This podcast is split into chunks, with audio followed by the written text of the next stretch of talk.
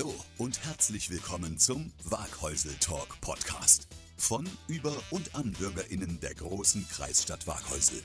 Was im Jahr 2021 mit 14 YouTube-Sendungen begonnen hat, findet hier im Podcast nun seine Fortsetzung. Und für alle, die sich fragen, wo Waghäusel eigentlich liegt, die große Kreisstadt liegt im Nordbadischen zwischen Mannheim, Karlsruhe und Heidelberg, unweit vom Hockenheimring. Menschen aus Waghäusel berichten über interessante Dinge und es muss nicht immer Politik sein. Wir sind eine unabhängige Produktion und freuen uns auf Feedback. Gerne an studio at waghäusel-talk.de.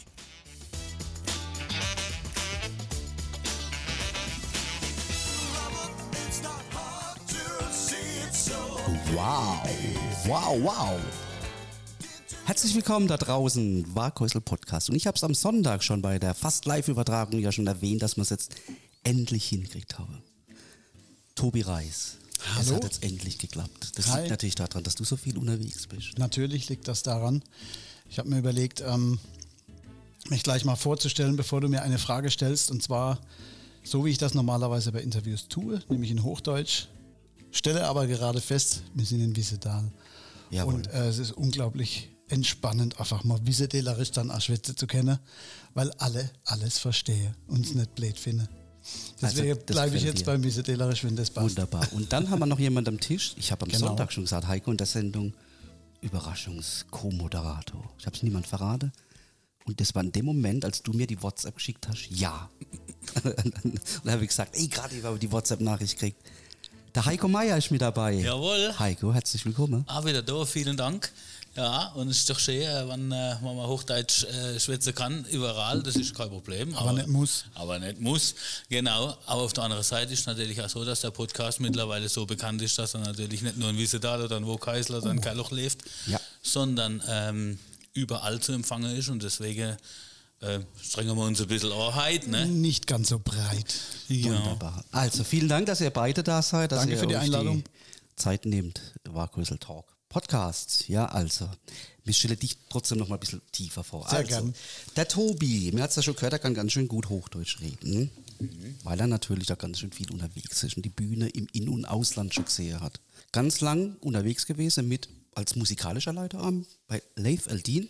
Genau, ja. Wie oft hast du Bilder von dir gespielt in deinem Leben? Ich habe es mal versucht auszurechnen und ich, ich schaff's nicht. Also wenn ich mal alle Touren zusammenzähle, ist auf jeden Fall so eine mittlere bis hohe dreistellige Zahl. Wahnsinn. Weil so oft haben wir gespielt und so oft haben wir Bilder von dir gespielt. Das Bilder heißt- von dir war von Anfang an dabei, Ja. also spielen wir es auf jedem Da Konzert. habt ihr ja Gold und alles, was man kriegen kann wahrscheinlich. Ne? Für die, tatsächlich für die Single nicht. Also die Oh, Single echt? selbst war eigentlich nie so ein großer kommerzieller Erfolg, aber das Album halt, klar. ja.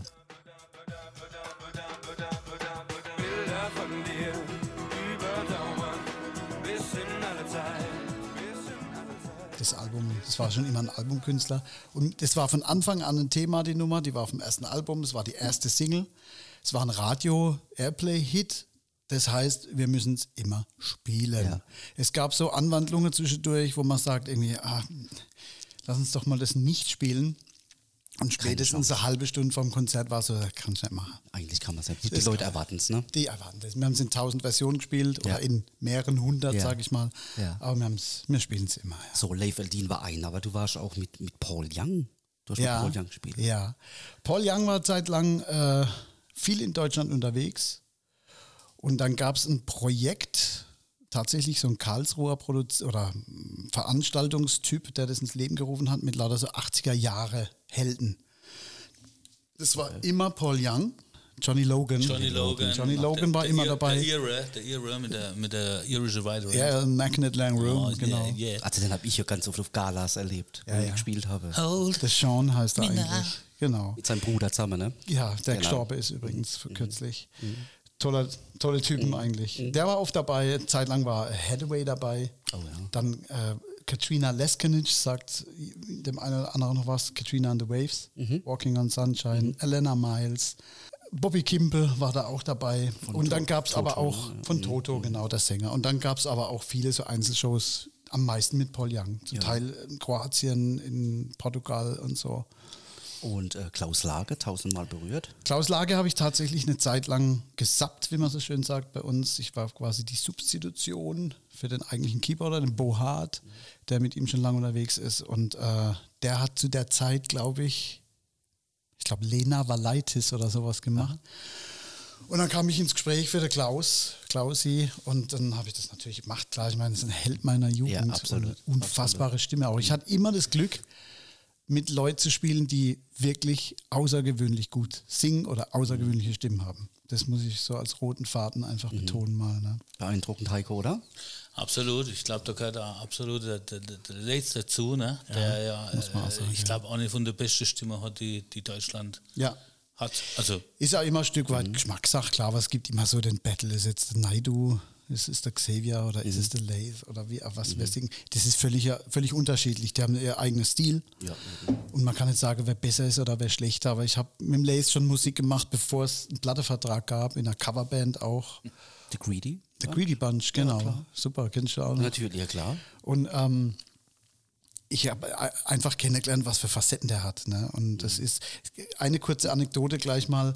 Ähm, irgendein Open Air, es ist vielleicht sechs, sieben, acht Jahre her, ich weiß nicht mehr genau. Hauptact war Nena. Da hat man quasi einen Headliner vor uns, oder besser gesagt dann nach uns und äh, ein paar Bands und wir dann dazwischen. Und Nena war so ganz VIP, VIP, VIP, Sonder-VIP. Ja, sie die- zählt als sehr schwierig. ja, ja, da wird alles abgesperrt und da muss es nach was weiß ich was riechen. Und man darf dann auch nicht mehr in die Nähe der Bühne kommen, obwohl man sich kennt. Ja, ich meine, das ist ja in der Branche auch so. Wir hatten mit ihr schon auf Schalke mit Pur Konzert gespielt und so weiter, als wir da Gast waren, besser gesagt, der Lace da Gast war. Und man kennt sich, aber die Produktion weiß es ja nicht und die Produktionsleitung sperrt dann alles ab. Jedenfalls war es- war es dann so, dass ähm, bei uns der Strom ausgefallen ist. Also die Veranstaltung war generell so ein bisschen hemdsärmlich, würde ich jetzt mal behaupten. Dann ist der Strom ausgefallen und ich weiß nicht, es waren vielleicht 5, 6, 7.000 Leute. Jetzt nicht riesig, aber schon, schon ein geiles Open-Air-Ding, so ein kleines Stadion. Und der Lace schafft es dann, ohne Mikrofon, brüllt der dann aus der, von der Bühne runter, schafft es, dass das ganze Ding mitsingt irgendwann. Das hat ein paar Minuten gedauert und er hat eine, ein Organ, ähm, wo er quasi ein Stadion ohne PA, also ohne Verstärkung irgendwie auch beschallen kann. Und das kam natürlich tierisch an, klar. Dann kam Nena, da war natürlich auch ein Stromausfall und dann ist das Konzert halt, halt geendet ne? für eine Viertelstunde, weil sie ist einfach wieder gegangen. Ne? War Buhrufe und alles. Ich will jetzt gar nichts über Nena sagen, ich will nur sagen, dass der Typ einfach eine unfassbare Stimme hat. Ne? Wahnsinn. Also Ja, da kann ich eine. Geschichte erzählen. Ich habe ein paar Jahre mit dem Hartmut. Ähm, immer im Januar, am letzten Sonntag im Januar gab es ein festes Event, wo wir zusammen gespielt haben. Ach, geil. Und ähm, wir mobil. Mhm. Und dann, und dann ging es natürlich darum, klar, war, Hartmut muss natürlich auch immer Lied singen, wir haben dann immer von pur ein bisschen was einstudiert und so. Und er hat uns immer beneidet und gesagt, ich, nee, eigentlich kann ich das mit euch nicht machen. Aber nicht, weil ich jetzt der Hartmut bin und ihr so eine kleine Band oder was, sondern sagt er, weil er das nicht gewohnt ist, ohne Mikrofon zu singen. Er muss ja gegen Kontrabass, Saxophon, Akkordeon, Gitarre, vielleicht noch ein kleines Schlagzeug dabei, muss er ankommen. Er kann es nicht. Er kann mit uns ein Lied singen, aber dann ist Feierabend. Dann ist Feierabend, ja. Das kenne ich ja bei mir, wenn ich, ähm, wenn ich unterwegs bin, ist es auch so, wenn ich keine Verstärkung habe, dann ist so nach, nach einer Stunde ist aus, weil ich es einfach nicht gewohnt bin. Und dann, dann merke ich, der nächste Morgen stehe ich auf, wie wenn wir over fortgewest wäre. Ne? Ja. Dabei bin ich echt brav.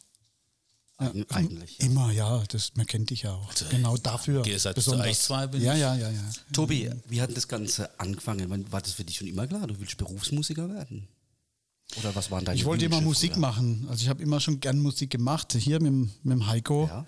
haben wir in der Schule schon, ich, bei, bei uns daheim stand im Flur, das war so ein bisschen so ein Flur mit, mit einem Treppenhaus drin und so, mit so einer kleinen Eingangshalle, da stand das Klavier. Das heißt, deine Eltern haben schon musikalische. Ja, Akkordeon gespielt und so. Aber ich habe dann Klavierunterricht gekriegt. Mein Onkel, Uli Ross, kennt wahrscheinlich auch der ein oder die andere in Wiesedal oder auch drüber raus. Ähm, Ist mein Onkel. Der hat ja auch in einer Tanzband tatsächlich gespielt und hat mir der erste Klavierunterricht gegeben. Da war ich drei. Und dann habe ich auch Klavier gekriegt zur Kommunion mit neun. Und dann habe ich da halt klassische Unterricht gehabt und wie es halt so ist. Und dann habe ich irgendwann, wollte ich halt das spielen, was man so, was mein Vater hört, hat immer Clapton gehört und so Zeug. Ne, habe ich gedacht, das interessiert mich mehr. Habe ich eine Zeit lang Lehrer gehabt, aber wie das halt so ist, äh, mit Musiklehrer oder Klavierlehrer, die bringen einem sowas ja eher nicht bei. Habe ich dann irgendwann sein lassen mit dem Unterricht, habe es dann selber gemacht. Das Klavier stand im Flur und als ich der Heiko kennengelernt habe, hat der dann sein Schlagzeug mitten in den Flur gestellt und haben wir eine Band gehabt zu zweit. Schlagzeug und Klavier bei mir im Flur daheim. Und als der Nachbar komme und hat gefragt, ob man noch ganz knuspers. Aber das komischerweise der Eltern nicht, gell? Den Nein, du die waren nicht nichts gesagt. Ja, ja, nicht so oft. Ja. Da haben wir dann tatsächlich, habe ich noch Fotos, äh, Konzert gespielt in der Schulsporthall, in Bolande Bolande Schule. Schule, ja, und so. Ja, ja. Das war eigentlich ganz lustig. Und dann war irgendwann so, meine Mutter, wie es halt so ist, du musst was Gescheites lernen. Ich muss erstmal, also ich habe dann nach der Realschule so Aufnahmeprüfung gemacht für die Jazz und Rock Schule Freiburg. Die gibt es ja heute noch. War damals noch rein privat. Und dann habe ich da angefangen, habe da auch zwei Semester gemacht, da war ich 17 und habe aber gemerkt, dass das halt wirklich nur trockenster Jazz ist. Ne? Also so wirklich nichts mit Rock oder Pop, sondern wirklich Jazz und auch so ein bisschen, ja, festgefahren, sage ich jetzt mal. Ich nutze jetzt mal das Wort, kein anderes. Und ähm, das habe ich dann wieder sein lassen. Dann hat meine Mutter gesagt, du lernst jetzt was Gescheites. Dann musste ich das Abi nachholen. Habe ich dann gemacht. Und habe dann äh, in der Renteversicherung Diplom-Verwaltungswirt Hab dann studiert in Ludwigsburg. Ähm, öffentliche Dienst, Praktikum gemacht und so weiter und so fort. Habe ich ja abgeschlossen hin und her. Und mit dem Tag des Diploms bin ich ja wieder gegangen. Und seit dem Tag, das war 96, eigentlich mache ich Musik. Ne? Am Okay, Anfang. aber du hast natürlich in der Zwischenzeit ähm, auch schon Musik gemacht. Du bist auch durch die harte Schule der Gala-Band. Nee, das kam tatsächlich dann. Also ich habe zu der Zeit noch so ein bisschen, da war, mit war ich mit dem Heiko ab und zu mal hier und dann dort und auch mit meinem Onkel haben wir dann so ein paar Fasching-Gigs, Faschings-Gigs auch Beim, gespielt. beim Otto haben wir, haben wir im Ottos Treff Ottos Treff in Kirlach. wir, äh, Frühschoppe gespielt, gell? Stimmt. Das hat mir letztens einer erzählt, wo ich gesagt habe, der Tobi kommt. Und da, Ja, ja. An den kann ich mich noch erinnern. Beim Odos Treff hat er schon Klavier gespielt. Ja. Und da war schon klar, der macht das irgendwie anders. Und da wollte ich nochmal gerade so was, äh, guck mal, äh, du hast jetzt gerade gesagt, klassische Ausbildung ne, und so weiter und, ähm, und dann da noch und dort noch und du, du bist wie so ein wie so ein Fußballer, der auf der Straße Fußball spielen gelernt hat. Und so hast du gesagt, vorhin hast du gesagt, ja, dann habe ich es halt selber gemacht, weil dieses Bim Bamborion da außenrum, da, das hat mir nicht gepasst. Und so hast du von der Pike auf eben auch hören gelernt. Das ist ja das, was heute auch vielleicht ein bisschen fehlt ab und zu. Du hast hören gelernt, du hast die Sinne davor geschärft und alles. Und dann so Sachen wie beim Otto und da und dort und hin und her. Ich weiß noch, waren wir dort gekommen, was spielen wir, weiß nicht. Meistens Elton John und Billy Joel. Und irgendwann hat er einfach angefangen, der Löwenzahl zu spielen. Löwenzahn. Stimmt, ja. De, de, de, de, de. Und dann Also, ging das Lied funky. so 15 Minuten lang, bis Ja. der Otto gesagt hat, haut ab jetzt. Ja, es reicht. Stimmt, da, hat es, da ist es schon losgegangen. Dann mit 96 habe ich das Studium dann abgeschlossen und habe dann auch der Hut genommen und äh, habe angefangen Musik machen. Erst Countryband und dann auch so Ami-Clubs von äh, Hesse bis ganz runter, bis an, an Grenz und so, also süddeutsche Raum halt, alle Ami-Clubs. Original mit, auch zum Teil in Baumholder ist das zum Beispiel, mit Gitter vor der Bühne und so, wo das Zeug fliegt und hin und her. Habe ich eine Zeit lang gemacht. Super Schule, geiles, geile Mucke, finde ich nach wie vor, geiles Zeug, was es da gibt. Dann noch zwischendurch so Südstaaten-Rock, kannst du dich vielleicht auch erinnern Ja, aber Oki. ich weiß nicht mehr, wie es geheißen hat. Hieß die Oki, Band. ja, ja, klar, Die natürlich. eicherne Band. Südstaater Rock. Ja, Südstaatenkram, so Lynyrd Skynyrd und so. Mhm. Eigentlich auch geil, war aber nicht sonderlich ambitioniert. Und dann war so, okay, Geld verdienen. Brigitte. noch, Ja, gab es noch so Soulband, auch mit echten Bläser, Mhm. halt Erfahrungen gesammelt. Auch anfänglich schon ein bisschen gesungen dann zwischendurch. Und dann gab es eben Galaband. Da ging es dann darum, Geld zu verdienen. Also von Donnerstag, Freitag, Samstag auf jeden Fall, vielleicht auch mehr jede Woche. Das ganze Jahr. Das habe ich zwei, drei Jahre lang gemacht. Sehr viel gelernt, muss ich sagen. Alle Stilrichtungen, auch so eine Routine und so eine, ja, ich sage mal Gleichgültigkeit. Egal was passiert, ich spiele jetzt halt meinen Stiefel weiter. Ne? Und das hat mir später auch viel gebracht. Und dann kam immer wieder so, äh, man, man lässt sich mal hier blicken, mal dort blicken. Damals gab es zum Beispiel von Jason Wright diese Ja, wöchentliche Session. Da ist damals auch der Xavier dann immer Und der gewesen. und so. Robby, ne, war der Robby dabei. war dort Bass Mhm, gespielt, oft genau. auch mal. Da bin ich dann einmal ab und zu gewesen. Und im ähm, Session Mean the Heat-Geschichte da, alles, da lässt man sich halt blicken und dann lernt man noch die Leute kennen, die man vorher noch nicht gekannt hat. Und irgendwann kam es dann halt mal dazu, dass so ein paar Leute gedacht haben, sie machen jetzt eine Band, wo sie jede Woche, das war damals total in, Ende der 90er, man muss jetzt jede Woche so einen festen Gig spielen. Wir machen das jetzt und da haben sie mich gefragt. Das war der Baldu, ich weiß nicht, Tommy Baldu, Tommy der, der. Trommler, Ja, früher Six Was Nine und so. Und der Umbo, ein Bassist und der L, damals der Gitarrist. Und dann war so, okay, ja, der Reis kennen wir zwar nicht, aber das scheint, das scheint können funktionieren. Machen wir. Ob ich dann und dann Zeit hätte, dann machen wir ein Foto. Ich sage, wollen wir mal was spielen? Jetzt machen wir erstmal ein Foto. naja, dann haben wir uns in Mannheim getroffen, Toulonnais, das weiß ich noch, ich habe das Foto auch noch, das hängt bei mir daheim. Und dann hieß es so, wer singt denn da eigentlich? Wer soll denn da singen? Also ich meine, das sind alles gute Leute. Tommy war damals für mich, der ist ein bisschen älter wie ich, auch schon so, ah, der hat schon was gemacht. Und ich habe eigentlich in dem Sinne noch nichts vorzuweisen gehabt, außer mal hier, da einen Studiojob und dort. Ja, das ist so ein Araber. Der, der singt ganz gut. Ist ein bisschen komisch, aber der singt ganz gut. Ja, dann komme ich dahin, vereinbarter Treffpunkt, 1998 war das, glaube ich. Ja. Mannheim, irgendwo an der Ecke, wir treffen uns da an der Straße, Ecke, laufe ich dahin, steht da so ein Typ in so einem langen schwarzen Mantel, der Kopf rasiert, nur oben drauf so ein Türstopper. Und zwei riese Ohrringe so.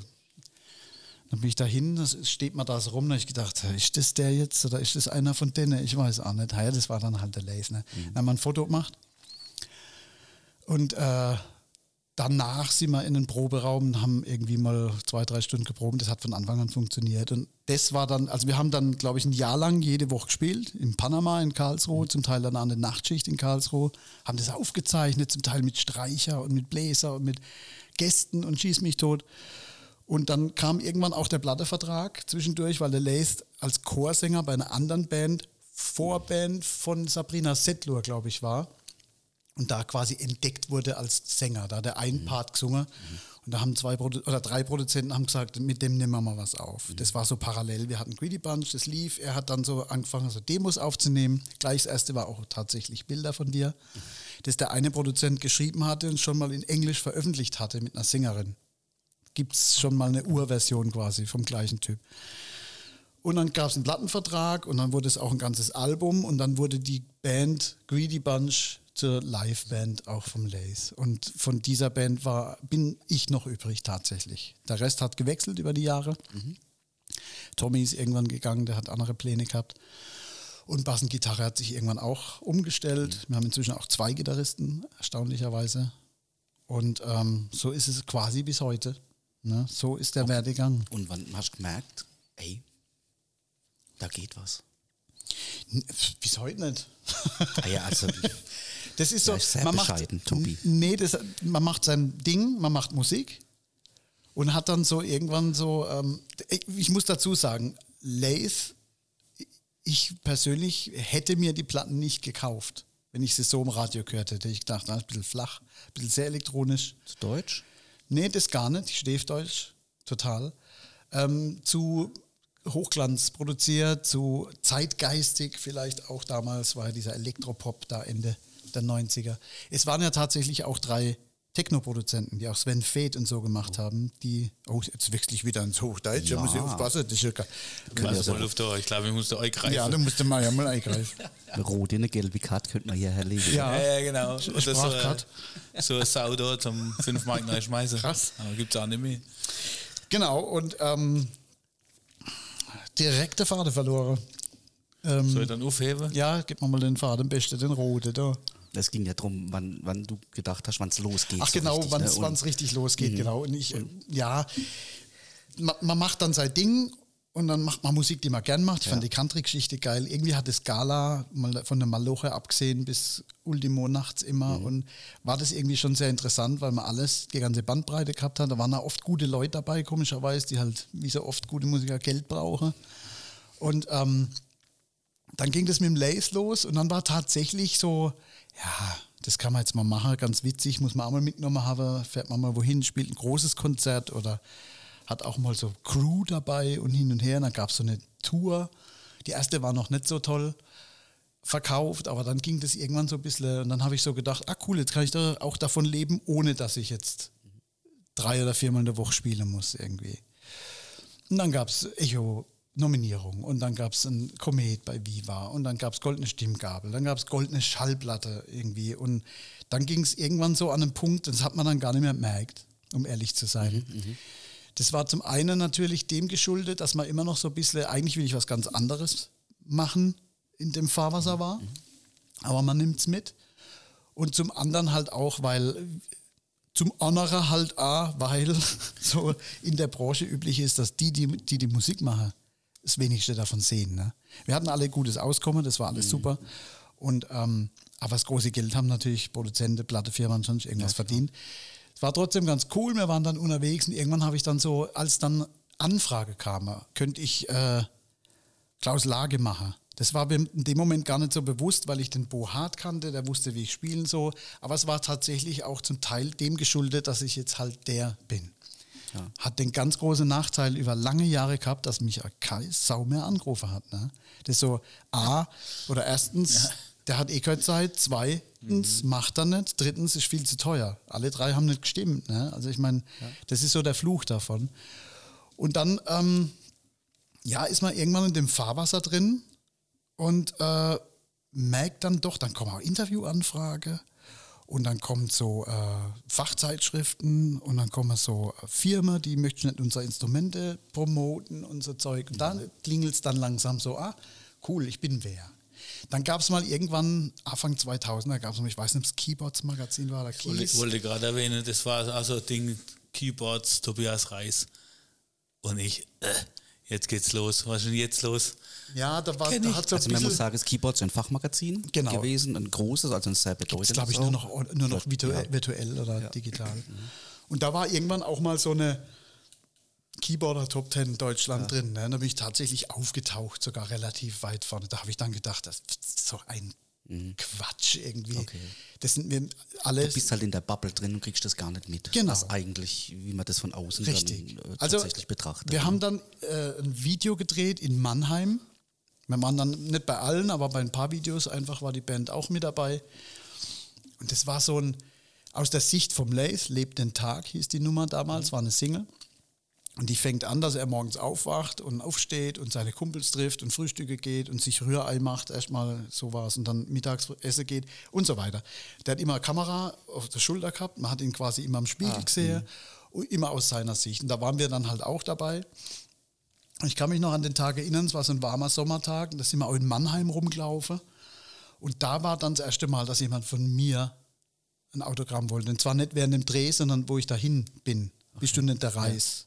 Und da habe ich so gedacht, ah, okay, gut, ich, irgendwie passiert irgendwie was. Ne? Das war aber zu dem Punkt, wo man eigentlich sagen kann, ähm, höher ist auch nicht mehr gegangen, tatsächlich. Es hat sich dann lang gehalten. Es gibt ja Bands, die gibt es drei, vier Jahre oder fünf, sechs und dann ist es vorbei, sind dafür erfolgreicher. Ja. Bei uns war es so ein bisschen so ein Peak, der hat sich relativ gut fünf, sechs, sieben Jahre gehalten.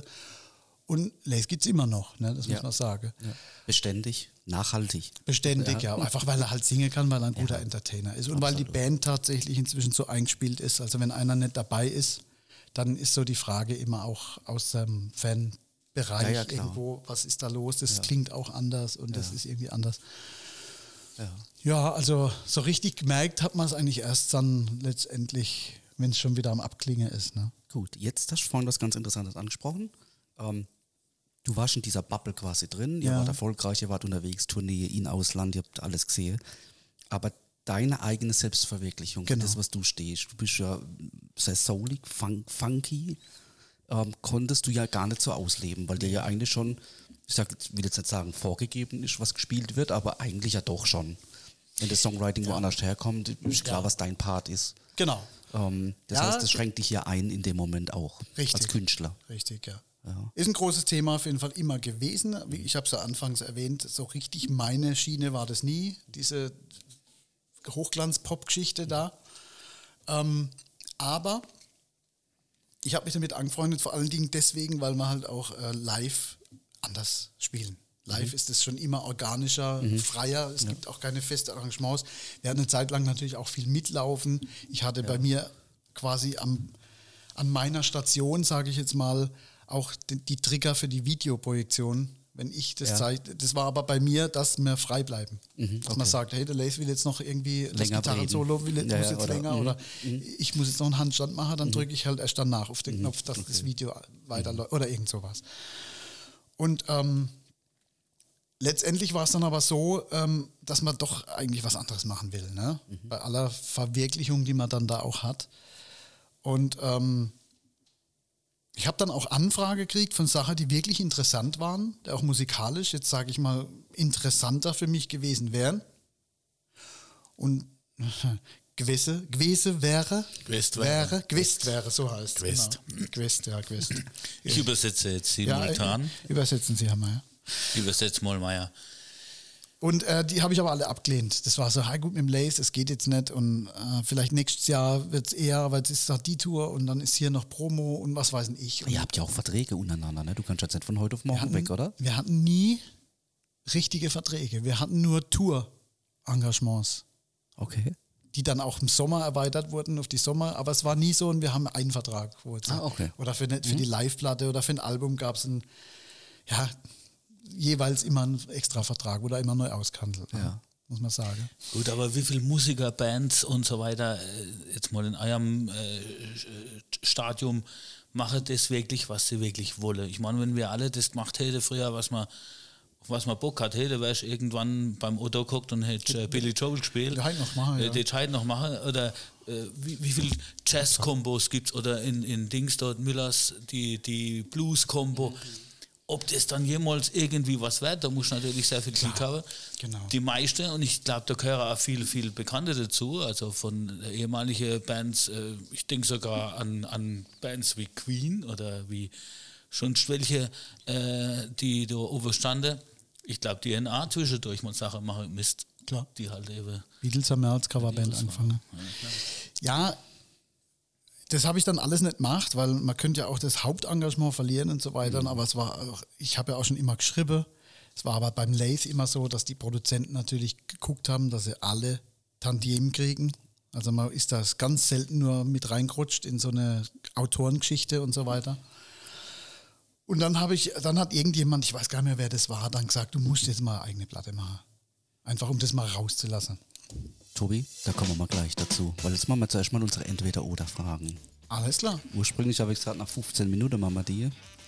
Jetzt sind es halt nach 28 Minuten. Oh, sind wir schon so lang? Ja. Tobi, grün oder blau? Blau. Warum? Du darfst dann noch begründen, warum. Schon immer meine Lieblingsfarbe. Ich tendiere zwar Du hast inzwischen einen zu dunkelblaue. Pulli an. Ja, meine Frau sagt immer, wenn ich was Blaues habe, äh, dann wirke mein Auge so schön. Genau, gibt es eine Platte auf der Rückseite, die ist auch blau, kommen wir mal gleich dazu. Dann. Hörbuch oder echtes Buch? Echtes Buch. Also gibt es noch, das hast du noch Zeit zum Lesen tatsächlich? Ich lese jeden Tag, ja. Ja? Ja, Hobby. Das wäre war ja beim Lace. Ja, ja, das ist daher Lesen, kommt das, ja, genau, ganz also, genau. Nee, ich lese ab und zu Kindle, einfach weil unterwegs halt äh, der Koffer voller. Bücher ist, Blödsinn, aber eigentlich lese ich Bücher. Und Hörbuch kann mal im Auto vorkommen, im Bandbus, aber in aller Regel Buch. Sommer oder Winter? Sommer. Oder Winter in Südafrika. Ist eine Variante. Ja, Bier oder Wein? Also vor dir steht ein Radler. vor mir kann steht ein ich- Radler. so viel ich würde für mein. Leben gern Wein trinken, weil ich die Kultur geil finde und weil ich das alles. Ich hätte einer da gehabt für dich. Ja, gell? ich. Also. Aber trinke mal. Nee, ich, ich trinke ihn dann doch nicht. Ich kann mich dann doch nie richtig damit anfreunden. Nee, Also das Kind- nach. Dann muss ich, dann muss ich auch meinen Wein teilen. Ja, eben. Ist schon nichts, ne? Ja. Nee, tatsächlich Bier oder Wein ist so die Frage. Dann muss ich auf, leider auf Bier ausweichen. Mhm. Obwohl ich eigentlich auch kein Biertrinker bin. Ne? Aber jetzt trinke mal einen Radler. Ja, das passt Das wir jetzt. Schokolade oder Gummibärchen?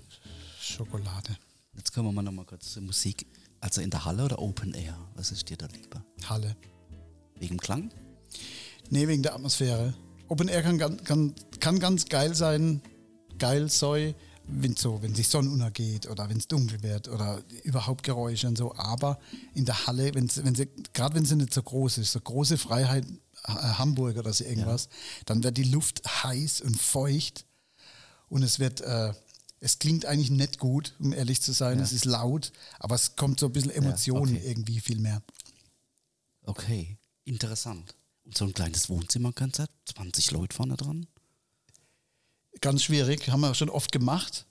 viel nervöser als bei, was weiß ich, Rock am Ring oder so. Weil man die Leute sieht, ne? Irgendwie. Ja, weil die Leute da direkt neben dran, das ist ganz komisch. Man, muss, man unterhält sich vorher, nachher und ist dann so nackt. Man fühlt sich dann wirklich nackt. Auf der Bühne hat man immer noch die Bühne, die ein bisschen höher ist. Ja. Kann sich auch hinter, was weiß ich, hinter Licht oder hinter der ganzen Atmosphäre verstecken. Aber Wohnzimmer ist immer so, ah, okay. Der- schlimmste Auftritt für mich meines Lebens, was heißt schlimm nicht, aber wo ich am nervösesten war, war meine eigene Hochzeit, weil ich meiner Frau was vorgesungen habe. Da habe ich Blut und Wasser und drei Hose voll. Unglaublich, gell? Ja, wie ich abmache, tatsächlich, ohne dass wir voneinander gewusst haben dort. Aber ja. wie ich tatsächlich abmacht, aber meine Frau war aufgeregter wie ich. Ja, ich hab's ja äh, gewusst, weißt du. Meine Frau hat Keil, das war dann Ja, Ziel ja. erreicht, das ist alles gut. Ja, und in der Heide. Gut, jetzt sind wir vorhin über die, die Ver- Selbstverwirklichung, nennen wir es mal so, ähm, gehabt durch 2006 dann ein Album aufgenommen. Genau. Irgendjemand hat zu mir gesagt, jetzt muss ich aber mal was machen. Ich weiß ehrlich gesagt nicht mehr, wer das war, vielleicht da alle. Und ähm, dann habe ich die Jungs gefragt, das war ja zum Teil dann auch die Band, da war ähm, als Gitarrist noch der Jörg Dude ist dann aber dabei und als Oh. Percussionist der Gino Alves, ich weiß nicht, ob dir das noch was sagt, der ist leider auch schon vor Jahren gestorben. Und der Florian Sitzmann hat noch ein bisschen Orgel gespielt und dann ist da eins zum anderen gekommen. Ich bin dann zum, zum Wilko Zanki, um das aufzunehmen, weil ich wollte natürlich auch, dass es klingt und dass ähm, quasi der, ein echter Flügel da ist, der auch noch gut intoniert ist und so weiter, weil es dreht sich ja so ein bisschen bei mir ums Klavier.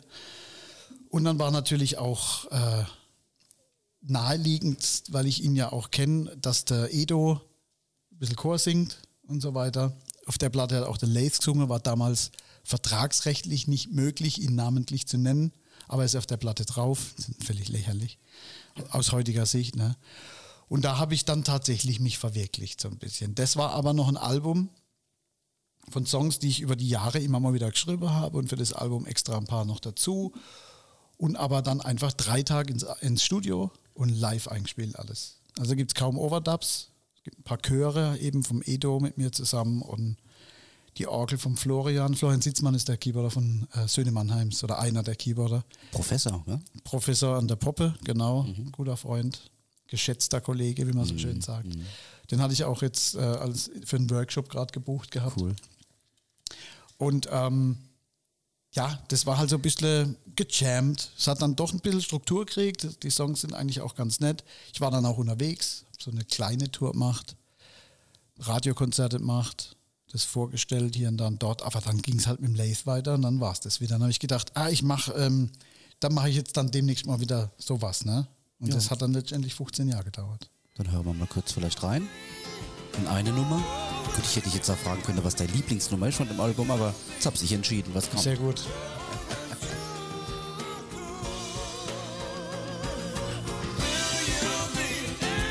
Da hört man auch der Lace. Ja. Lace. Also da hört man ja schon, das klingt einfach irgendwie anders wie. Also die ist brutal äh, vielseitig. Das ist, das ist alles das, was äh, Tobi so äh, jetzt die ganze Zeit erzählt hat. Bis dort noch. Also da ist ja Jazz, da ist einiges Jazz äh, dabei, viel so Fusion, Funk, äh, bla bla. Viel äh, äh, Solos, gell? Soli. Solata. Solis. Solä. Soli. Solitär. Auch gespielt? Genau. Also das war dann äh, deine, deine äh, bluesige Sache. Äh, Ja. Country äh, eher Ja. wen, äh, ist auch drin, aber eher, eher weniger. ja. Da ist da vielleicht ein bisschen mehr da, zu sehen in der neue. Aber brutal vielseitig. Genauso wie ich der Tobi kenne von, von Chloe. Wobei, ist immer noch Groß Chloe. bin ich ne? nie Woche.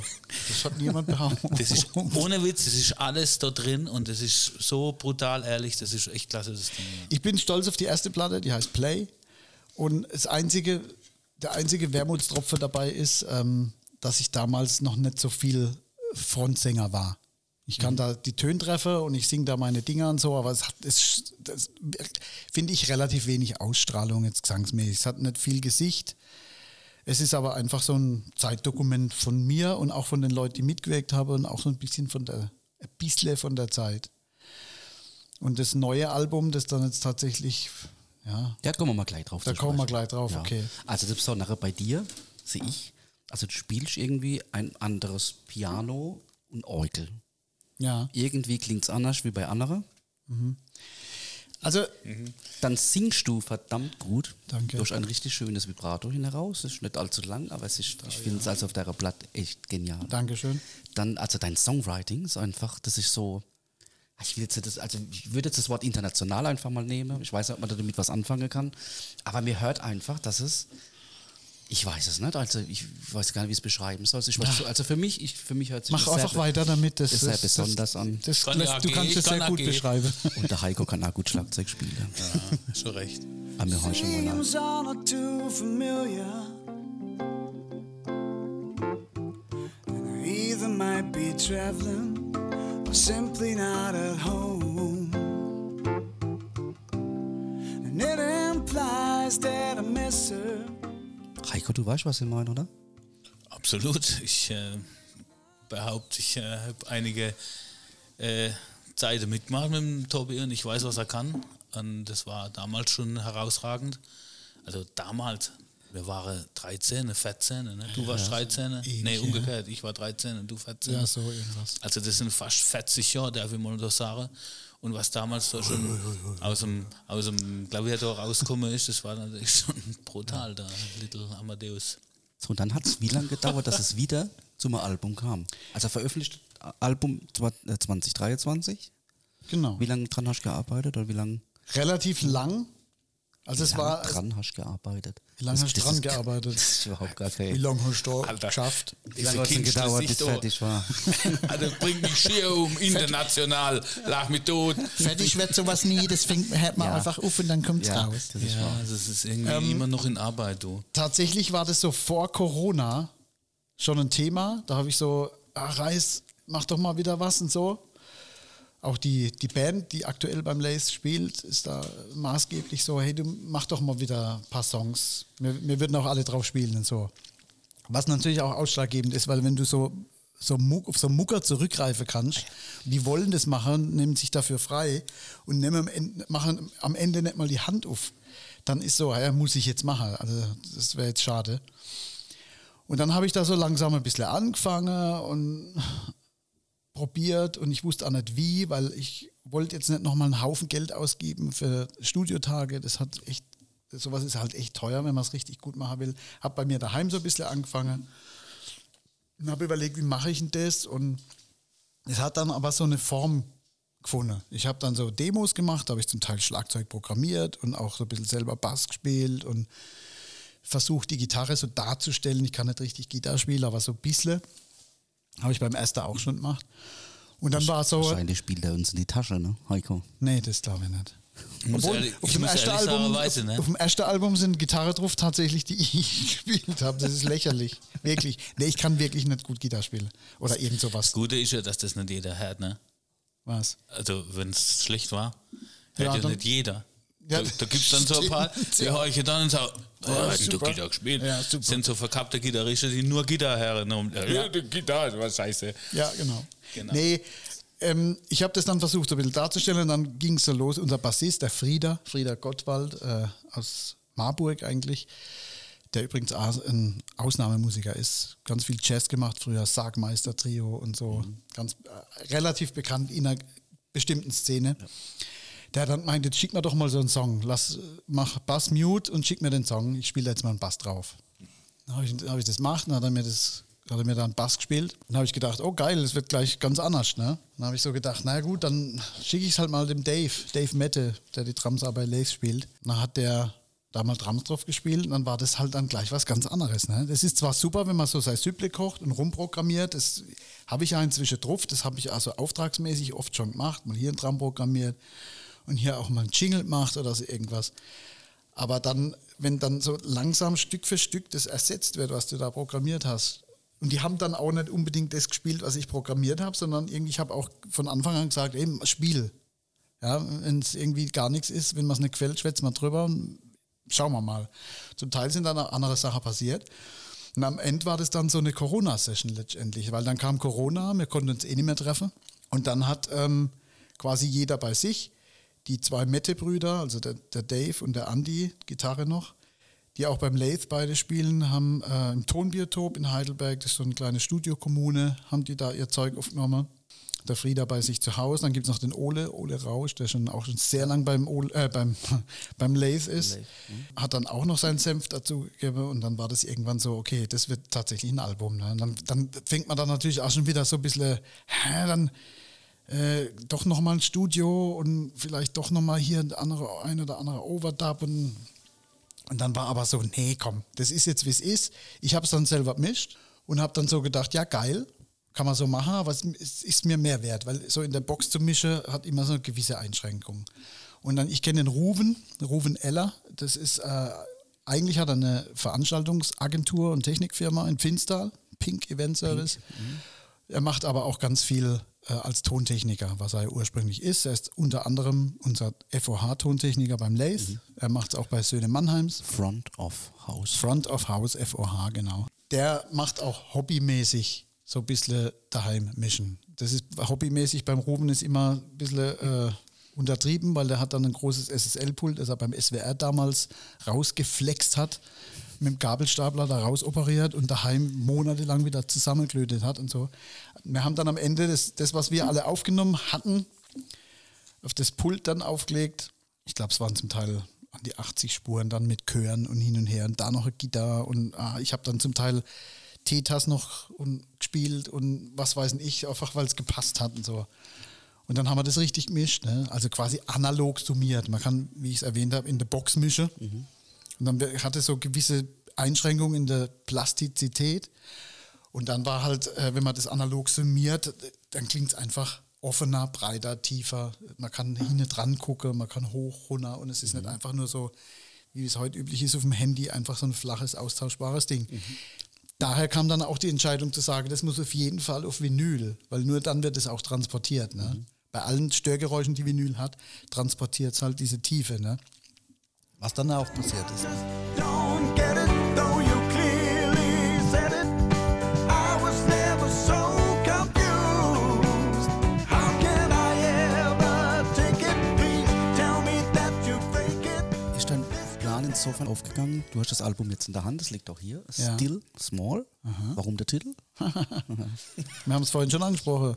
Es hat mehrere Bedeutungen. Also zum einen, das sieht man jetzt natürlich im, im Ton nicht, aber da ist ein Bild vorne drauf von einem kleinen Kind im Ledermantel, im weißen Ledermantel mit äh, schwarzem Wollfell und einem Russehut im schwarzen Wollfell. Ein blonder Junge mit, ich weiß nicht, drei Jahren. Das bin ich. Ich habe das Bild daheim hängen und habe gedacht, was ein geiles Plattencover. Gerade auf Vinyl, wenn das die Größe hat. Dann habe ich gesagt, das wird jetzt das Plattencover. Was soll ich mich da in heutiger Zeit da drauf ein Bild machen? Keiner weiß, wer ich bin, keiner weiß, wie ich aussehe. Deswegen ist auch mein Name relativ klein. Das soll, wenn es irgendwo steht, soll, man, soll das Bild irgendwie so ein bisschen catchy sein, zu sagen, was, ist denn dafür, was hat denn der, warum hat denn der das so Klamotte an, so irgendwie so abgefahren als Kind und so. Und der Titel Still Small heißt zum einen, ich bin nie sonderlich groß gewachsen, bin 1,70 irgendwie, daher natürlich still small, immer noch klein, aber auch ein Stück weit ähm, äh, quasi, klar, ich habe mit dem Lace gespielt und habe hier gespielt und habe dort gespielt und ähm, habe das gemacht und dort gemacht und da gemacht, aber ich bin nicht äh, Phil Collins, ja, und ich bin auch kein Steve Gadd jetzt auf Musikerseite, der wirklich auf Tausenden von Hitalben weltweit gespielt hat, sondern irgendwo auch still small. Immer noch so in so einem kleineren Maßstab. Auch dann betreffend meine eigene Musik, zu sagen, ich habe das erste Album gemacht, das hat so einen Achtungserfolg gehabt, da habe ich auch ein paar verkauft. Das lief auch oder läuft sogar heute noch im Radio, die eine oder andere Nummer, gern mal nachts im SWR oder so. Und, Ist ja gut ähm, für die GEMA. ja, also nicht, dass ich jetzt dann, äh, dass die mit dem LKW angerollt käme oder so irgendwas, aber klar. Und ähm, trotzdem habe ich dann das Album gemacht, nicht so, äh, ich mache jetzt ein Album und miet mir jetzt mal drei Monate lang ein Studio und die besten Studiomusiker der Welt, die habe ich zwar auch, die besten Studiomusiker, die ich kriegen oder die man kriegen kann, ich darf es ja nicht falsch ausdrücken, weil so meine ich es auch.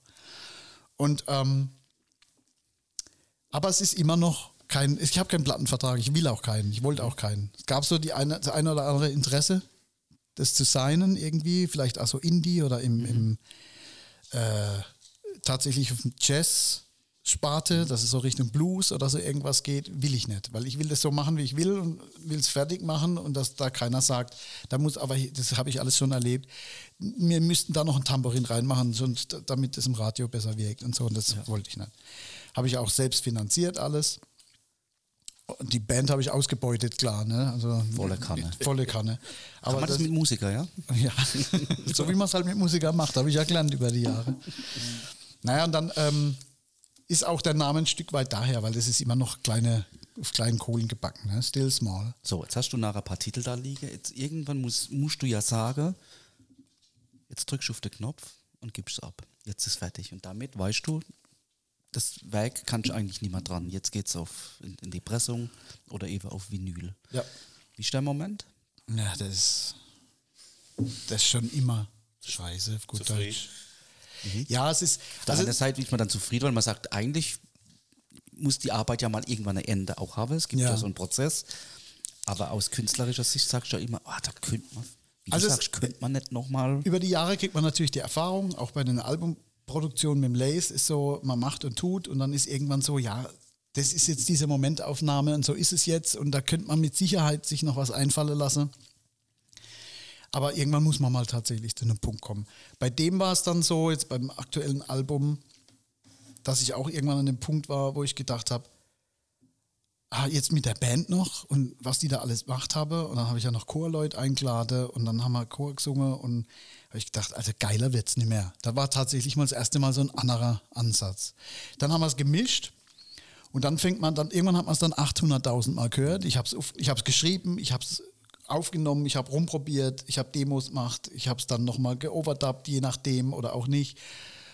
Und dann haben wir es gemischt und dann haben wir hier und dann irgendwann, dann ging es ans Mischen, dann war das Mischen fertig und dann war so, dann fängt man dann so an, so genau nochmal hinzuhören und dann, ich, der Bass ist zu leise.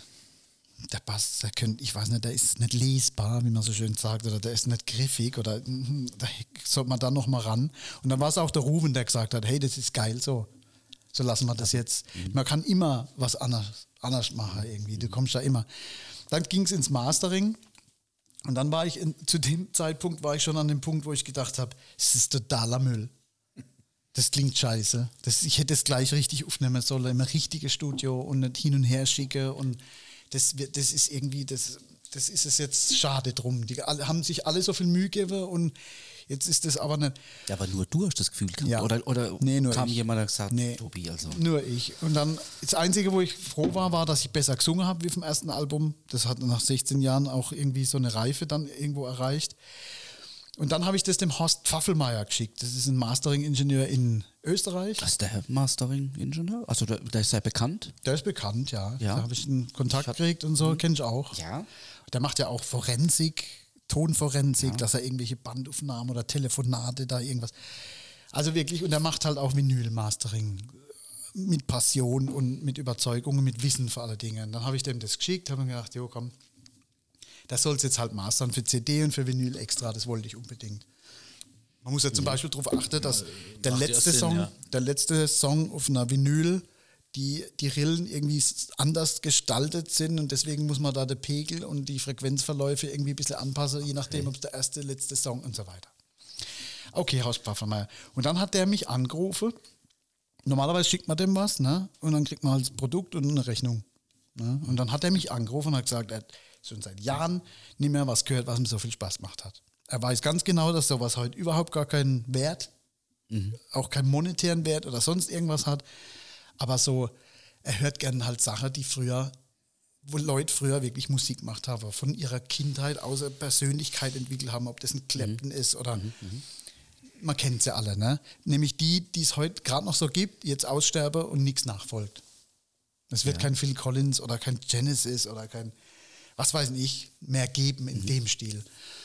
Und dann hat der Horst irgendwie meint, er ist froh, dass, dass es mal wieder neue Musik gibt, die man da einreihen kann. Und ich gesagt, jetzt reicht's quasi. Also so. Und, aber er fand wirklich, dass das ähm, so von der Seele weg, von der Leber weg Musik ist. Und deswegen hat er es unglaublich gern gemastert. Rechnung hat er trotzdem geschrieben. und das Mastering ist dann auch toll geworden. Und dann ist halt so dieses, dann kriegt man die CD, dann kriegt man die Vinyl, dann hört man mit drei Ohren rein und denkt so, ah, hm, ja, das ist aber, ich weiß nicht, da hätte man vielleicht doch nochmal und soll ich alles einstampfen? Ja, das ist auch einmal kurz so die Überlegung. Und dann hat der Ruben dann zu mir gesagt, leg's weg und hör in vier Wochen nochmal rein. Mindestens vier Wochen. Ja, wie so oft, ja. Ja, dann, hab ich, dann war es tatsächlich so, dass wir irgendwo zusammengesessen sind. Heiko, du kennst das, bei mir läuft dann äh, das Handy auf Zufall. Auf der Stereoanlage kommt irgendwas, was bei mir auf dem Handy ist. Da sind ein paar tausend Titel drauf. Und dann kamen halt die, die, die Finals, wie man so schön sagt. Ne? Die Master ist dann ein Song gelaufen und da habe ich gedacht, im ersten Moment habe ich es gar nicht gleich erkannt. Und das hat mich dann so ein bisschen, die Tiefe hat mich dann so ein bisschen zum Zuhören geneigt und habe gedacht, ah, geil, das ist ja, das ist ja ein Titel von dem Album. Und ab dann wusste ich, das ist okay so. Das kann man so machen. Man, kann so ein Ding natürlich ja immer überwürzen. Ne? Wenn der, wenn Geht der, auch, ja. Der, du hast ja die Grundlage geschafft. Ohne diese Grundlage, die du da geschafft hast, hast du vorhin erklärt, wird ja das gar nicht so. Und wenn, Mhm. wenn, der, wenn, wenn an der Kirche nicht die richtigen Produkte und bla und hin, aber die Spezialisten, die mischen das dann zusammen. Aber man kann es auch überwürzen wenn dann nochmal und nochmal und nochmal. Und, und besser. meistens macht man ja was dazu. Ne? Und irgendwann ist sie versalzen, die Suppe. Ne? Das ist ein Zeitdokument, das ist zu dem Moment, wo es fertig war, war es so, wie es ist. Oder wo die Entscheidung kam, jetzt ist es fertig, war es so. Ich glaube, das ist cool so. Man kann vieles, hätte man auch anders machen können. Auf keinen Fall. Aber Auf ich bin happy, so wie es ist. Äh, ich, ich kann auch falsch liegen, aber ähm, wenn ich mir jetzt der erste anhöre und wenn ich mir die, die zweite anhöre, die aktuelle, äh, und wenn man dieses äh, Still Small, dieses Small auf deine äh, doch wohl vorhandene Bescheidenheit äh, äh, projiziert, dann ist tatsächlich so, dass du da viel bescheidener spielst, viel ruhiger spielst. Ja. Du hast im ersten, äh, in der ersten Blatt viel mehr Soli drin, Solos drin, Solis, Solata, Sol- Solata Solar. drin, äh, wo du dich viel mehr präsentierst und auch so in den Vordergrund äh, äh, äh, bringst, was du ja eigentlich gar Ja, nicht bist. Du hat bist ja, ne? Und das ist so kompakt, das ist so, so, so kompakt, die zweite Platte. Und ich kann es nur jedem empfehlen, da ist äh, Blues, Country, da ist, da ist alles äh, mit drin, was man braucht.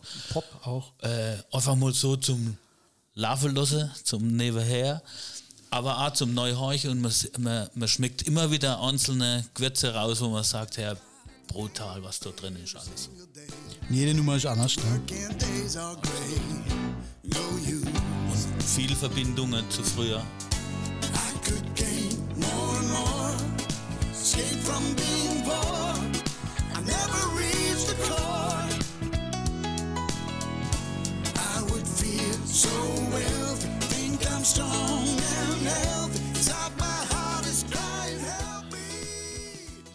Tobi, wie kommen wir mal denn an die CD oder ans Vinyl dran? Über deine Webseite. Über meine Webseite. tobireis.com. Genau, tobireis.com, Reis mit Doppel-S. Ähm, Ist das ein visueller Name? nee. Tobi? Mein Vater ist aus Bulach. Der hieß Reis. Allerdings war mein Vater halbweise und seine Mutter, also meine Oma, war vollweise. komm Man nicht weiß, ja, ich auch nicht. Man weiß es einfach nicht. Aber irgendwann ist Reis hängen geblieben. Der stammt aber von einem Uropa aus dem Elsass. Das heißt, deine Mama ist schon aus Wiesedal oder wie kommt Wiesedal? Meine Mama ist Dein- aus okay. Wiesedal, ja. Okay, aber das R tust nicht so Rolle, gell? Nein, so Haben wir vorhin schon mal festgestellt. Nee, das Uli, meine ich. Uli Ross, ne? Ross. Ross, genau. Meine Mutter ist geborene Ross auch. Genau. So, wie geht's weiter jetzt? Also will ich noch kurz darauf eingehen, warum ich da früher vielleicht äh, exaltierter gespielt habe auf dem ersten Album. Das war einfach, damals hieß es so, ah, der Reis, der spielt jetzt beim Lace hier so Elektropop und Synthes und Arpeggiator und, und was weiß ich, hochmodern. Aber eigentlich kann der doch Klavier spielen, ne? was beim Lace ein Thema ist. Natürlich auch viel Klavier, aber halt anders. Und dann war halt so in dem Album so, ja gut, da muss man halt mal zeigen, dass man jetzt da unbedingt Klavier spielt. ne? Muss man unbedingt zeigen, dass man Klavier spielen kann. So. Und beim zweiten habe ich gedacht, ich habe es weder nötig, noch tut es der Musik gut. Ständig, wenn ich ein Auto habe, das 300 fährt, fahre ich ständig 300. Und wenn ich ein Auto habe, das 200 fährt, fahre ich ständig 200, je nach Level. Und es ist einfach so ein angenehmes, um bei der Analogie zu bleiben, angenehmes Tempo bleiben. Man sagt, ah, guck mal, das ist für jemand, der sich dafür interessiert, das, sowas um Klavier zu hören, ah, geil, dass man sowas spielt jetzt da, aber es reicht da wieder. Ne, deswegen das Niveau. Also die, die das hören können, hören es raus. Und die anderen finden Und, es und, und die andere finden es kompakt und, und, und zum, genau. zum Hören. Ja, Genau. genau. ja. Wie es weitergeht, fragst du. Also ähm, ich habe jetzt tatsächlich, ich habe eine Auszeit genommen beim Lace. Seit, ja, inzwischen muss man sagen, vorletztem Jahr. Und ähm, aus verschiedenen Gründen. Wir kennen uns schon lang.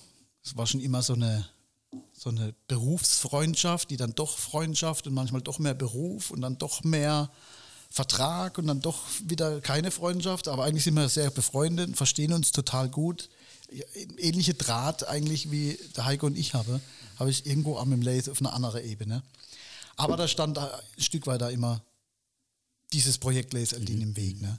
Und es kam irgendwann zu einem Punkt, wo ich auch seine Entscheidungen nicht mehr nachvollziehen konnte. Und man ist dann letztendlich dann, wenn man nicht der Hauptakt ist, immer so ein bisschen abhängig auch. Was macht er jetzt? Was hat er vor? Was äh, ist er bereit zu tun? Und er hatte auch Phasen im Leben, das kann ich auch verstehen, wo er einfach zu manche Sachen nicht mehr bereit war. Die waren für das Projekt nicht gut und man ist dann abhängig davon. Und das hat sich irgendwann, es hat Jahre gedauert, bis ich irgendwann gesagt habe, okay, dann ohne mich. Ne? Es haben sich so ein paar Sachen irgendwo in eine Richtung bewegt, die für mich nicht mehr, die, sich für mich nicht mehr so richtig gut angefühlt haben. Also Musik machen immer super gewesen, aber das drumherum wurde immer nerviger. Und ich habe mich eigentlich, es war die zwei, drei Stunden auf der Bühne war immer super und der Rest vom Jahr habe ich mich nur noch aufgeregt. Also nicht über ihn oder so, aber generell über wie sich manche Entwicklungen da anbahnen und so weiter. Und dann habe ich gesagt, ich lasse das sein, das geht nicht. Ich muss mich jetzt umorientieren. Und ähm, für mich war klar, Musik machen ist immer Glückssache, ob man davon leben kann. Und es ist noch größere Glückssache, richtig gut davon leben zu können. Und ich wusste, so mit äh, Ende 40 oder so irgendwas ist jetzt utopisch zu sagen, kommt jetzt irgendein so junger Act und sagt, oh, jetzt komm, spiel mal du bei uns mit, ne? Not gonna happen, wie man so schön sagt. Und da habe ich gedacht, ich nutze das, was ich kann. Es gab dann so ein paar Überlegungen. Ich habe eine Zeit lang also Workshops in der Pop-Akademie gemacht und mal in der Happy Jam oben äh, Gießen bisschen unterrichtet und so. Aber Musikunterrichten fehlt mir auch der tatsächlich die Ausbildung, die theoretische Ausbildung. Bin ja Autodidakt eher. Und ähm, habe mich dann eher so tontechnisch orientiert. Und irgendwann sitzt man halt am Rechner und denkt, "Ah, Hofer, jetzt, jetzt gucke ich mal, was das ist. Ne? Hab's eingegeben im Internet, Hofer, und dann war so Hofer College, Fernschule für Tontechnik. Dann habe ich mir das angeguckt, dann habe ich so gedacht, oh, ah, irgendwie interessant und so. Und dann stand da, machen Sie den Tontechnik-Test. Wie ist Ihr Wissen in Tontechnik? Habe ich gedacht, ah, lustig, das mache ich jetzt mal. Dann habe ich das gemacht. Und dann kam dann so, das was weiß ich nicht, 20 Minuten oder so, oder eine halbe Stunde, dann kam als Ergebnis, ah, Sie haben sehr fundierte Tontechnikkenntnisse, vergessen Sie nicht, Ihre Bewerbungsunterlagen nachzureichen. Dann habe ich so gedacht, ich will mich da jetzt nicht bewerben, ich wollte nur den Test machen. So. Und dann habe ich aber, jo, komm. Dann habe ich da Mail hingeschrieben, Bewerbungsunterlage, habe ich dann natürlich nicht hingeschrieben, geschrieben, hey, hier, ich bin der Reis quasi, ich mache das und das und das. Habt ihr für so jemand Verwendung? Ich glaube, zwei Wochen später war ich dort fest angestellt. Letztendlich. Da bin ich heute noch. Das mache ich auch nach wie vor im College als Tutor und mache auch Workshops dort. Habe auch am neuen äh, Kursmaterial mitgeschrieben, auch was so jetzt musikalisch die Richtung geht oder Instrumentenkunde, aber auch tontechnisch. Das fühlt sich einfach gut an, weil da kann man den Leuten vermitteln, was man über die Jahre gelernt hat. Muss nicht in irgendeinem Hotel sein, muss nicht irgendwo morgens aufwachen, wo man gar nicht so recht weiß, wo, wo das eigentlich ist und warum man da ist und kann nicht heim und sondern man ist einfach, hat ein geregeltes Leben. Das hatte ich ja vorher ehrlich gesagt nie, ne, in der Art. Wollte gerade sagen, jeder, wo denkt, äh, was bist denn du? Äh, Musiker, äh, Musiker, was war vorhin? Lern was Gescheites. auf was. Gescheites, genau. Also, das ist nicht gerade hier am 9 ins Geschäft und um 5 Uhr wieder heim und Nee. ich krieg mal Geld überwiesen. Das ist ein hartes, äh, brutales, hartes Brot. Wobei äh, ich mich jetzt nicht so auskenne wie du, aber ich kann mich da gut neu fühlen, weil Ja, ich es ja. eben weiß. Man muss halt, äh, egal wie gut es läuft, man muss immer gucken, was ist im nächsten Quartal. Ja? Und dann ist halt so, wir waren dann eine Zeit lang 150 Tage, 200 Tage im Jahr unterwegs. Irgendwo bei irgendwas, das irgendwann, irgendwann ist auch, auch nicht mehr so richtig lustig. Am Anfang ist noch so Schulausflug und dann irgendwann im, im Bus ne, und so. Aber irgendwann ist es dann alle, ein bisschen albern. Ne? Will man im Bett liegen in seinem eigenen Bett. Ne? Ja, und dann ähm, habe ich das beim Lathe quasi, das hat, das hat sich so ein bisschen überschnitten, das hat gut gepasst, dass ich quasi jetzt äh, bei Hofer da fest bin. Und natürlich, wie es halt so ist, äh, irgendwann vermisst man es dann doch. Ich meine, einfach jetzt von heute auf morgen gar keine Musik mehr in dem Stil zu machen. Klar, ich spiele jetzt auch Konzerte mit meinem eigenen Ding habe ich jetzt vor. Da kommen wir mal gleich dazu, ja. Ja. Ähm, aber so dieses dann doch nochmal auf Tour, habe ich so überlegt, schade drum eigentlich. Ja, man hat so einen Backliner dabei und Mhm. jemand, der einem hier den Ton macht und was weiß ich. Was halt so dazu gehört, schönes Hotel. Und auch da, wie es der Zufall so will, hat halt irgendwann der Herr Eldin sich mal wieder meldet, und hat, äh, ob man nicht mal sprechen könne und er plant eine Tour und ein neues Album und ja, auch hier lange Rede. Hat mich dann gefragt, ob ich mir das vorstelle könnte, doch nochmal. Ne, dann habe ich gesagt, ja. Es ist Song zu hängen. Selbst Im Fußball wird man sagen, Es ist doch noch Song drauf zu hängen, genau, So ja. beim Lars jetzt, ne? So lange so lang ist er halt nicht äh, äh, ohne dich ausgekommen. Ne? ne? Hätte, er- hätte er mal gescheite Bilder von dir genommen, statt von ihm. Wäre So. was war. Ne? Richtig, Klar. dann wäre das natürlich. Also wir sehen dich wieder auf der Tour. genau, ich bin jetzt beim Lace, die ist im, geht April, ne? Zweite oder dritte Aprilwoche ist, glaube ich, dritte Aprilwoche geht's los, bis Anfang, bis in den Mai rein auf jeden Fall, ganz Deutschland, kann man gerne gucken. Wir sind in Mannem, Kapitol, äh, wir sind im Jazzkeller in Freiburg, das ist eigentlich ganz geil, das ist so ein relativ kleines Ding, oder zumindest ist niedrig, da passen überraschend viele Leute rein, aber das macht immer Spaß, wo man es vorhin davon hatte, Ja. kleiner, großer Club, Jazzkeller, fantastisch.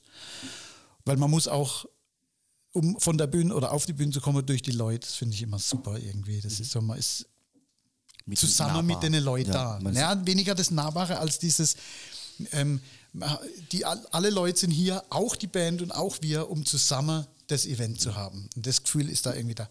Genau, da bin ich mit dem Lace wieder unterwegs und ähm, mal sehen, wie es weitergeht. Es werden Aber vorher wahrscheinlich sehen wir dich noch live. Genau. In Baden. Erstmal jetzt in Baden. Baden-Baden, genau, im Rantastik. Ich weiß nicht, ob das schon mal jemand gehört hat. Das war früher mal so ein, ursprünglich war das mal so ein Sportzentrum, so Squashhallen und so Kram. Inzwischen genau. ist es komplett ausgebaut als Venue. Das sind wir auf dieser Tour nicht, auf der letzten Tour waren wir mit dem Lace auch dort. Ah, okay. Als Tour-Venue quasi dort gespielt. Und das ist ganz nett. Und da werde ich mal meine Platte und ein bisschen was vom Alte vorspielen. Das ist am 1. Februar, also relativ bald Bald, ja. in Baden-Baden im Rantastik. Das ist so ein Vorort in der Nähe, so Hauen-Eberstein da die Richtung. Ähm, auf meiner Homepage, also tobireis.com, gibt es einen Link dazu. Dann findet man das auch ganz gut. Da kann man auch Tickets kaufen. Sind wesentlich billiger als die vom Lace. ja, wesentlich nicht, aber sind billiger. Und da ist ein Namensvetter von mir dabei, gell, der das präsentiert So, quasi. da wollte ich gerade zu kommen, genau. Dein Opa quasi. ja, Nee. Das war nicht schlecht, Alter. Sein Opa heißt Otto Meyer, aber es gibt auch noch einen anderen Otto Meyer, den kenne ich auch schon sehr lang. Der war früher Moderator beim SWR. SWR 1 hauptsächlich, hat er eigene Sendung gehabt, Kopfhörer, fand ich damals legendär fantastisch. Habe ich schon gehört, als ich ihn noch nicht kannte. Und er hat mich dann in seiner Sendung vorgestellt, hat mich dann für einen Kopfhörer live auch ins, ins Funkhaus eingeladen, habe ich Konzert gespielt. Damals zusammen mit Martin Gallup, ich weiß nicht, ob euch das was sagt. Der war Gitarrist bei Martin Gallup, genau. Gen- in etwa so unbekannt wie ich. Nur international unbekannt halt. Ja, ich muss sagen, dich kenne ich besser wie den. Das kann sich schnell ändern. Genau, und dann habe ich das da vorgestellt und äh, auch da haben wir mit dem Lace natürlich auch schon gespielt. Nochmal eine ganz witzige Geschichte zwischendurch. Wir haben damals, oder der Ruven hat damals das Pult aus dem SWR geholt, genau aus diesem Sendesaal, als sie das nicht mehr wollten oder gebraucht haben. Als es dann aufgebaut war und funktioniert hat, waren dann noch die Files gespeichert von Lace Eldin und von mir was? und von was weiß ich was alles. Ne? Also wir setzen uns da dran, schalten es an, steht irgendwie Tobi Reis da. Ne? Das war irgendwie schon krass. Mehr oder weniger. Und ähm, Otto ist inzwischen in Rente, hat aber immer noch seine Stimme, das ist natürlich sein Kapital und macht Kopfhörer auch weiter, quasi nach dem Radio, After Radio Era, wie man es auch immer nennen will. Und stellt da Dinger vor, die er gut findet, so wie, er, wie in seiner Sendung damals auch. Da hat er mich jetzt eingeladen, der macht es meistens im Rantastik in Baden-Baden. Und da spiele ich ein Konzert. 1. Februar diesen Jahres. Einlass ist, glaube ich, 18 Uhr, los geht's 19 Uhr, 19.30 Uhr. Auf meiner Homepage tobireis.com Kann man das nachgucken. kann man das nachgucken. also ich kann noch Genau. zwei Plätze im Auto anbieten, weil wir Da- kommen schon zu zweit. Da sind wir schon, kommen wir schon weiter. Äh, bei mir wäre noch Platz im Auto. Sehr schön. Kann jemand mitfahren. Man kann dort natürlich auch die CD kaufen Ja. und die Vinyl kaufen, die gibt es dort auch. Ähm, es ist die Band, die auch auf dem Album spielt. Das heißt, es ist wirklich eine geile Band. Also nicht jetzt, weil ich da spiele oder weil das meine ist oder weil ich jetzt das verkaufen will, sondern es ist wirklich eine tolle Band.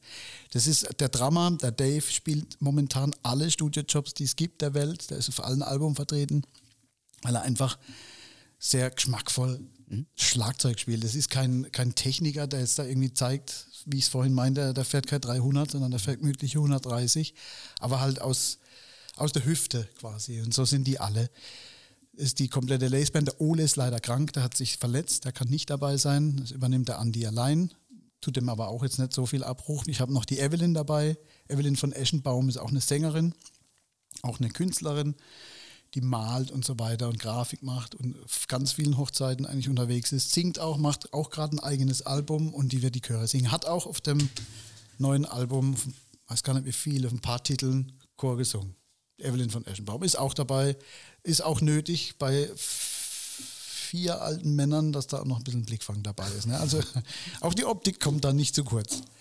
Genau, so Ja, sieht's wunderbar. aus, 1. Februar. Also das sehen wir uns, wie gesagt, wenn jemand mitfahren möchte. Ich habe noch zwei Plätze frei. Tickets könnt ihr ja kaufen über die, über die Webseite auch. Genau, ja.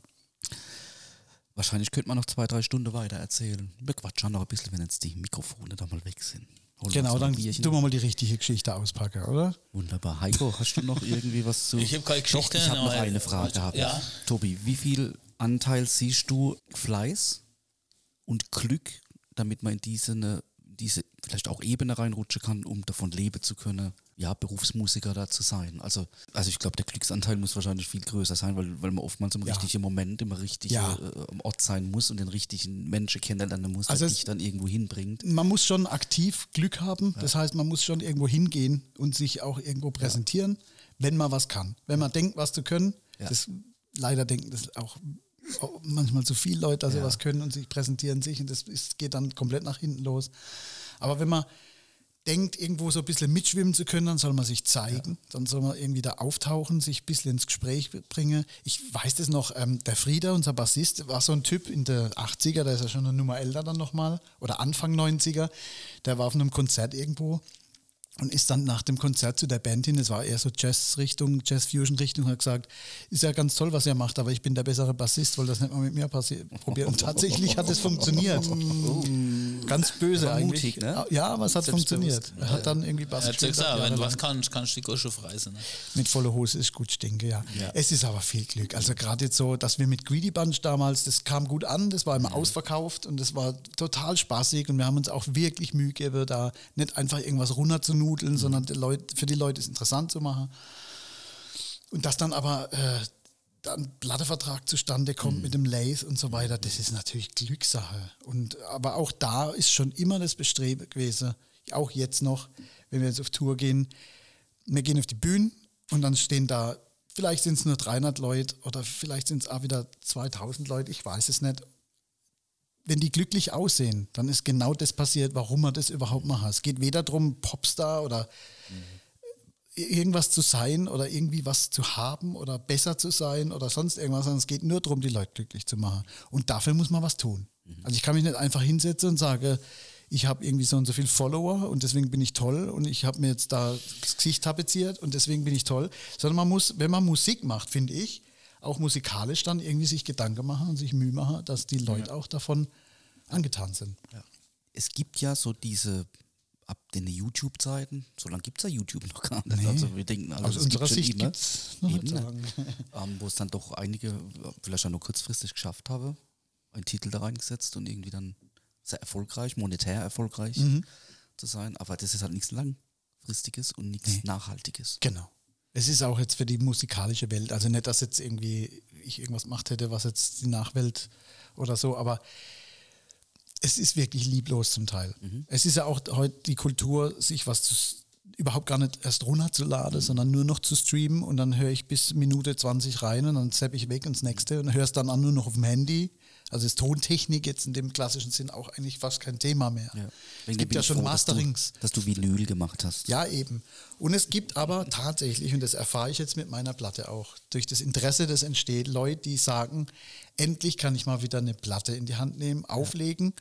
Und es hat irgendwie so ein bisschen was, es nimmt mich mit auf eine Reise, jede Nummer ist ein bisschen anders. Da ist ein bisschen musikalisch ein bisschen was drin, wo man sagt, oh, äh, cool, Das ist jetzt nicht gerade so, habe ich nicht gestern erst gelernt, sondern da ist was dabei. Ich habe mal viel Mühe gegeben mit Texte. Es gibt auch Leute, die mich auf die Texte ansprechen. Und natürlich auch Songwriting ist kumuliert quasi alles, was man so die letzten 40 Jahre seit der Zeit mit dem Heiko mal den, den, den Schluss zum Anfang zu finden, sich angesammelt hat, irgendwie kommt da dann quasi auch zum Tragen. Ne? Also ich glaube, dass es da sehr wenige Leute gibt, die so vielfältig sind wie du auch. Oh, das hört man gern, ähm, danke. qualitativ hochwertiges Produkt abgibt. Und das in Wiesedal, das muss man mal betonen. Also, naja. und über die Grenzen hinaus. Also ich kann das auch nur empfehlen, diese, diese Platte kann ich nur empfehlen, ähm, weil es mal weg ist von dem, ich habe mir gerade vorhin überlegt, was hättest du gemacht, äh, so wie früher, wo man die Kassette rumgeschickt hat, wisst ihr das noch? Da hat man die Kassette rumgeschickt mit seiner Idee und die hat man dann dort noch geschickt und dann hat er wieder zurückgespult und am Ende hat er sie noch gelöscht. Und jeder, wo sagt, ich will mal weg äh, wieder von diesem Einheitsbrei und von diesem zu komprimierte äh, Musikgedöns, wo es nur noch bum bum bum und keiner muss mehr und weg von Autotune und alles drum und dran, wo was Ehrliches will, der soll sich das mal neu ziehen und soll sich das äh, vielleicht sogar kaufen. Und ähm, da ist einiges drin, was man auf den ersten Blick gar nicht hört. Das ist immer wieder was, was man, was man immer wieder neu entdeckt. Also ich weiß nicht, wie oft ich sie angehört habe. Und du hörst beim zehnten Mal hörst wieder was raus, irgendeine Stimme, irgendein Overdub, irgendein Hintergrund, ähm, Instrument, ein, ein Fill, irgendwas ist immer irgendwo, wo wieder auftaucht, oh, der kocht jetzt auch ein Geschmackserlebnis. Gell? Also am 1. Februar können wir dich live sehen. Genau. Also ich und Ich kann momentan leider nur den einen Termin sagen, aber ich könnte mir gut vorstellen, dass wir da an diesem Termin auch dann noch weitere verkünden können. Ja. Die gibt es natürlich dann auch auf der Homepage, klar, wenn es nächste Termine gibt. Ich bin da gerade dran, hier und da und dort zu gucken. Ich fände es zum Beispiel einmal total spannend, wenn sich hier irgendwo was ergeben würde. Ne? Das ist so, Och wo Gott, ich da mich frage. Da gibt es Ideen. Tobi, da reden wir gleich mal drüber. Ja, das können wir gerne, weil ich glaube, tatsächlich in Wiesedal kennen mich vielleicht ein paar Leute. Mhm. Wenn es nur von alte Klassenkameraden vom Heiko und von mir ist oder so irgendwas, das wäre mal witzig, mit den Leuten einfach mal so einen Abend zu haben, wo ich ein bisschen unterhalten kann mit, mit schöner auch, Musik. Also, ich für meinen Teil darf Danke sagen, dass du dir die Zeit genommen hast, hierher zu kommen, über Musik zu sprechen. Das liegt mir ja auch. Dir sage ich Danke, Heiko. Gern. Am 1.2., ich weiß nicht, wie es bei dir aussieht, terminlich. Guck mal in deinen Kalender. Die Freundschaft ist gekündigt. Er Ja, kann ja. ich habe mich schon, schon entschuldigt. Ja, oh.